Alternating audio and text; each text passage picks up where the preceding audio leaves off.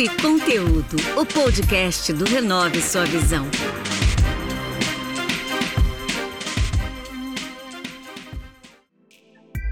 Olá pessoal, esse é mais um episódio do podcast Papo e Conteúdo. Eu me chamo Marcos Menezes e hoje vamos bater um papo com a Thaís Girardelli, ela que é a fundadora da Last House.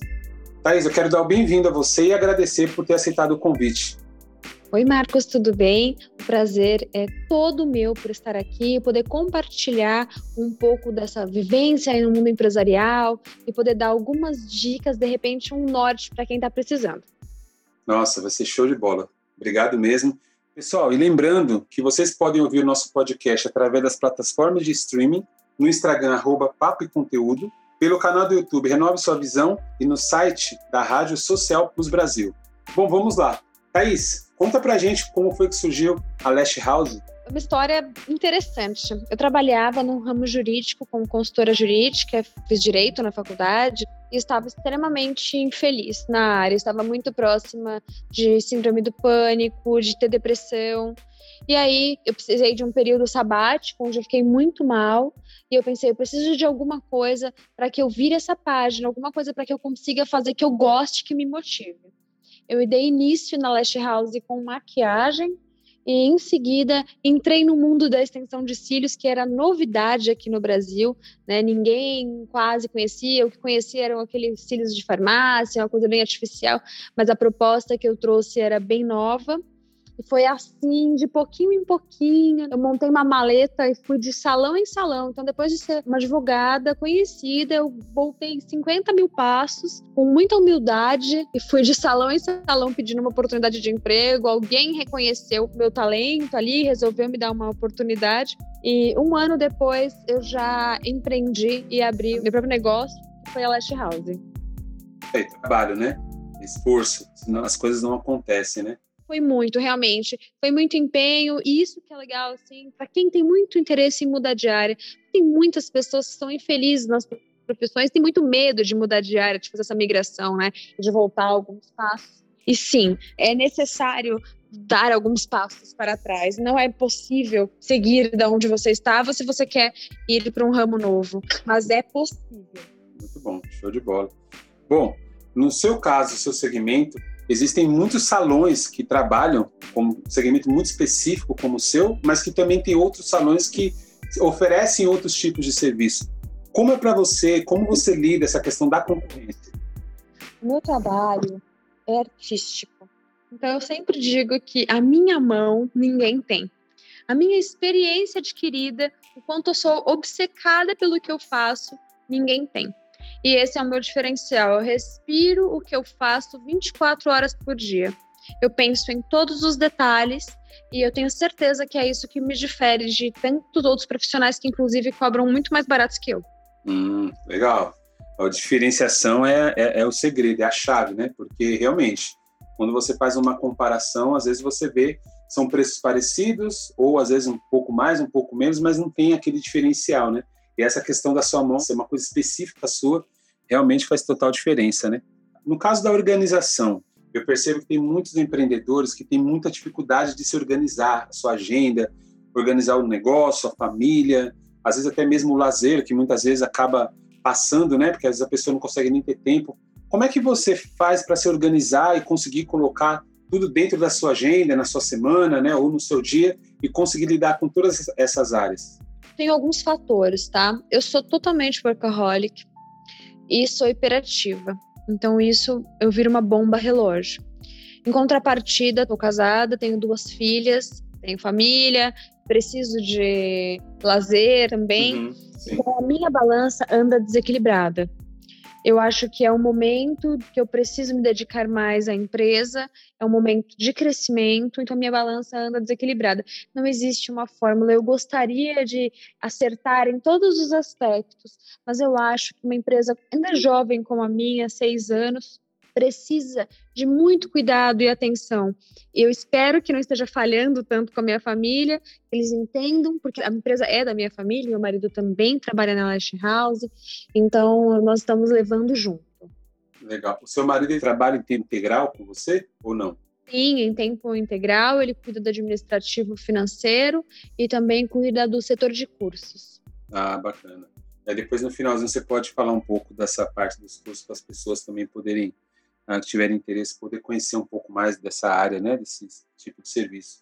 Bom, eu conheci você há um tempo atrás no programa dos pequenas empresas, grandes negócios, eu até compartilhei que na época, quando eu vi, eu tentei encontrar, eu gostei muito da sua história, tentei encontrar lá o nome da empresa, mas não deu certo. E aí depois você voltou, porque você estava conseguindo passar por esse momento difícil de pandemia estava tendo crescimento. E aí eu falei, agora eu tenho que dar um jeito para conseguir falar com ela. E aí eu consegui pegar o nome Flash House, e aí eu, a gente começou a entrar em contato, conversando e tudo mais. Mas eu queria que você falasse um pouco sobre a questão da estratégia que você utilizou, porque esse momento de pandemia é muito difícil. Muitos empreendedores quebraram, outros literalmente ou deixaram de fazer, às vezes nem quebraram, simplesmente desistiram porque não estavam conseguindo vender, começaram a fazer outras atividades, outros mudaram de segmento e são poucos aqueles que conseguiram de fato conseguir ter êxito, né, conseguir ter sucesso em plena pandemia. Eu sei que você é um desses casos, né? E eu queria que você contasse um pouco dessa estratégia que você teve para você conseguir ter esse crescimento. Olha, eu vou ser muito honesta contigo. Eu trabalho muito. E como eu te falei, eu sou apaixonada, obcecada pelo que eu faço. As pessoas mais bem-sucedidas que eu conheço também são. Então eu coloco tudo, penso no meu trabalho em primeiro lugar. Então o que que eu pensei? Eu sabia, eu lido com a beleza, com a autoestima que quando essas mulheres estivessem aptas a voltar, retornar para o estabelecimento, elas estariam num momento frágil. Muito tempo em casa, muito tempo de pijama, sem se cuidar, se olhando demais no espelho. Eu sabia que essa mulher ia precisar de acolhimento e eu ia conseguir ter um crescimento profissional também, né? A gente falando, lógico, da parte financeira também, cuidando disso. Então, eu aliei um protocolo novo aos meus serviços. E isso também fez muito sucesso, porque qual era a parte que ficaria de fora somente? Eram os olhos. Então eu falei, vamos trabalhar esses olhos. Implantei um novo serviço, comprei um material novo, um maquinário novo para realização desses serviços. Fiz treinamento com a minha equipe, eu estudei muito.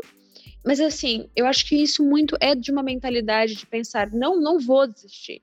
Qual é a opção para fazer dar certo? Esses dias, Marcos, eu estava conversando com uma pessoa que me disse que estava com problemas financeiros e que só que não teria o que fazer mais porque ela estava com o dia dela, as 13 horas que ela poderia trabalhar, 14, tomadas por trabalho. Então, como é que ela poderia ter renda se ela já estava com as 14 horas tomadas?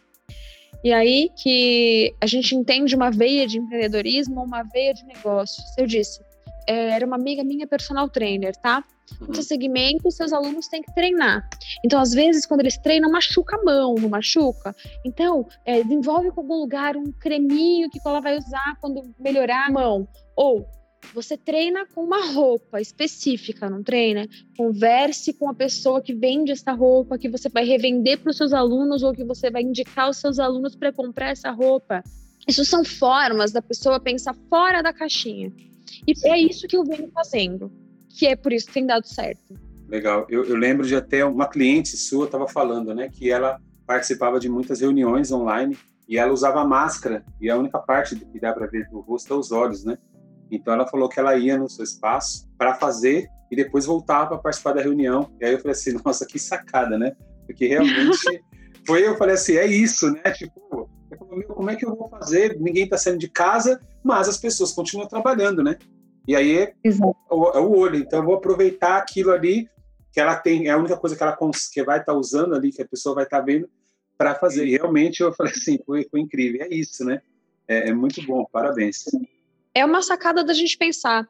É, eu vou voltar um pouquinho naquela pergunta que você me fez. Qual é o meu diferencial de tantas outras empresas, né?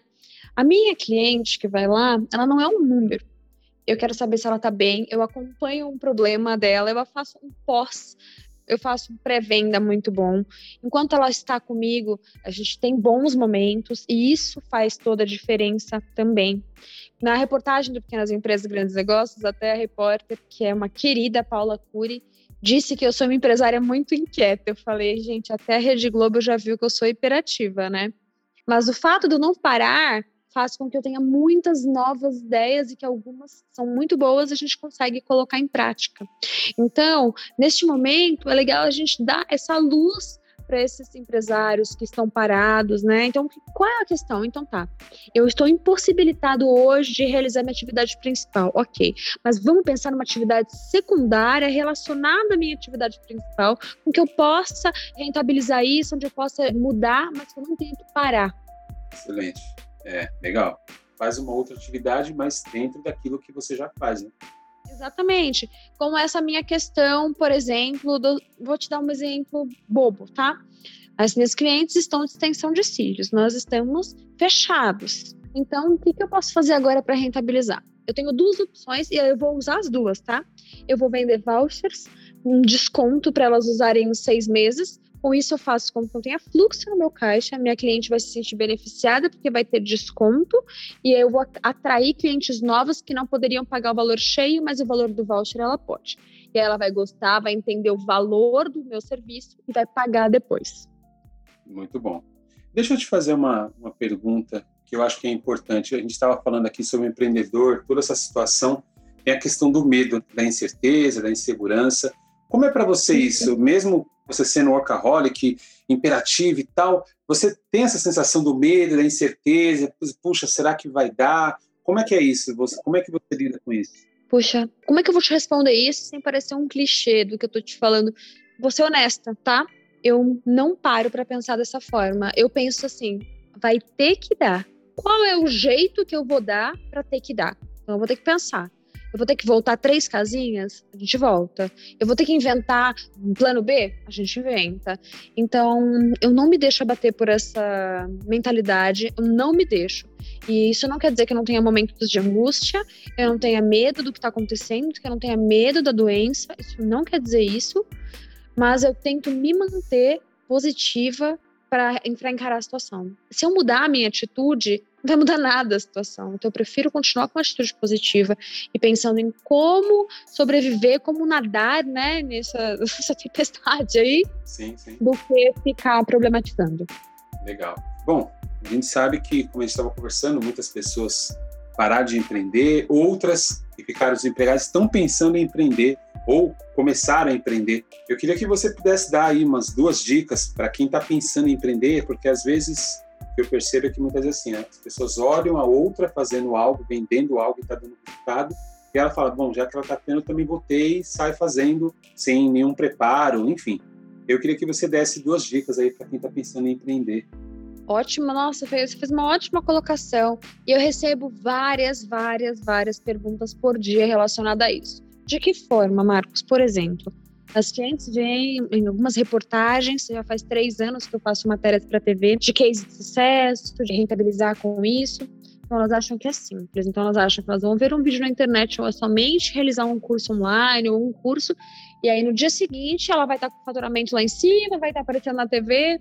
E eu tenho medo disso, eu tenho medo de frustração das pessoas, porque não é isso, gente.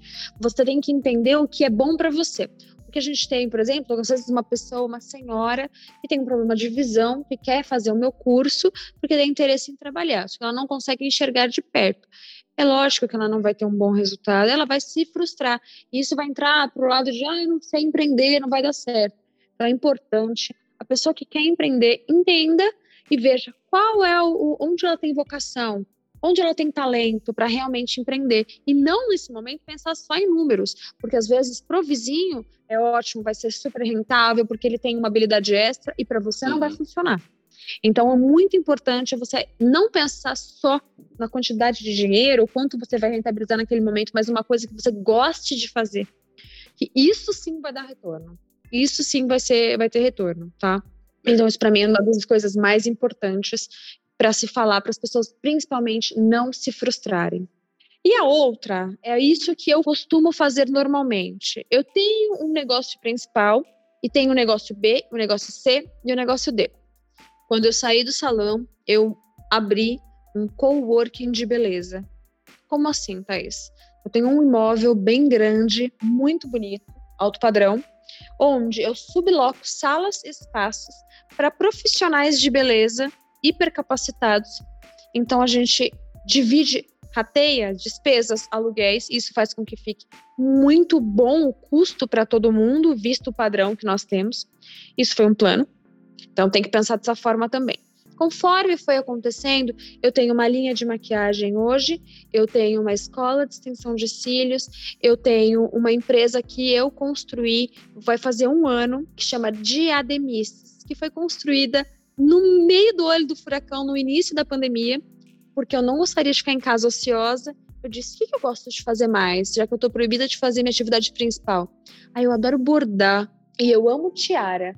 Então eu comecei uma empresa de tiaras feitas à mão.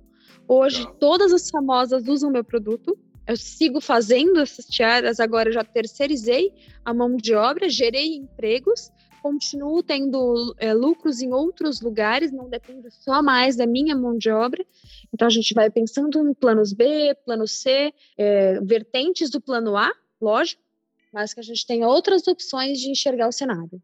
Muito legal, muito bom. E não só você se ajuda, como ajuda outras pessoas. Eu acho que isso, essa questão do empreendedor médio pequeno, acho que é muito legal isso, porque ele não faz algo pensando somente nele, ele faz para ajudar outras pessoas. Acho que isso é fundamental. Você tinha mencionado sobre cursos, então eu queria que você falasse sobre os seus cursos, deixasse suas considerações finais, como as pessoas podem te achar, essa pandemia vai passar e as pessoas vão poder ir, aonde elas podem te encontrar, queria que você deixasse seus contatos também, por favor. Claro, a questão dos cursos é uma das coisas que, inclusive, eu mais gosto de fazer. Ensinar e introduzir profissionais, a maioria é mulher, mas a gente já tem homens muito talentosos nesse mercado. É assim, eu pego na mão mesmo. Ai, tá, mas eu nunca fiz nada, mas eu tenho uma vocação manual, gostaria de fazer uma coisa do tipo, gostaria de entrar no mercado da beleza. Ótimo. É uma ótima ideia. É um mercado que está expandindo muito. Extensão de cílios virou uma febre mundial. Então, é um ótimo mercado para se investir. Os cursos são feitos com muita responsabilidade para introduzir um profissional capacitado no mercado. Hoje, a minha empresa tem cursos de extensão de cílios, o avançado e o iniciante e de micropigmentação labial também, que é uma técnica que a gente é, divulga muito, que os clientes gostam muito, é muito legal. E sim, vai passar tudo isso, a gente vai voltar a receber nossas alunas e clientes presencialmente, não vejo a hora disso acontecer. Enquanto isso, em paralelo, estou desenvolvendo um curso online, porque a gente não pode parar, então qual foi o meu plano Y? Vamos fazer um curso online para essas pessoas irem se preparando, elas podem ir estudando em casa enquanto elas estão impossibilitadas de virem pessoalmente. Legal. E para vocês me encontrarem, meu Instagram é lashhousebr e o meu Instagram pessoal, que eu compartilho muitas coisas, é o arroba Thaís Giraldelli. Ambos os Instagrams têm links para contatos de WhatsApp, WhatsApp de cursos, e lá tem todas as informações. Lembrando que Lash é L-A-S-H. Thaís, eu quero agradecer a sua participação. Foi muito legal tudo que você falou. Eu acredito que vai ajudar muita gente aí a pensar direitinho quando for abrir um negócio, a tomar alguns cuidados e também inspirar outras pessoas que estão aí na luta para abrir ou até mesmo que já estão no caminho. Muito obrigado mesmo pela sua participação, viu? Obrigada eu, o prazer foi todo meu. Se quem ouviu tiver dúvidas, dicas, podem entrar em contato comigo que vai ser um prazer ajudar. Um super beijo. Obrigado. Pessoal, esse podcast ele foi produzido pelo Joe Beats. Caso necessite desse tipo de serviço, o contato vai estar na descrição desse episódio. Para quem nos ouviu, muito obrigado e até o próximo episódio. Esse foi mais um episódio do Papo e Conteúdo, o podcast do Renove Sua Visão.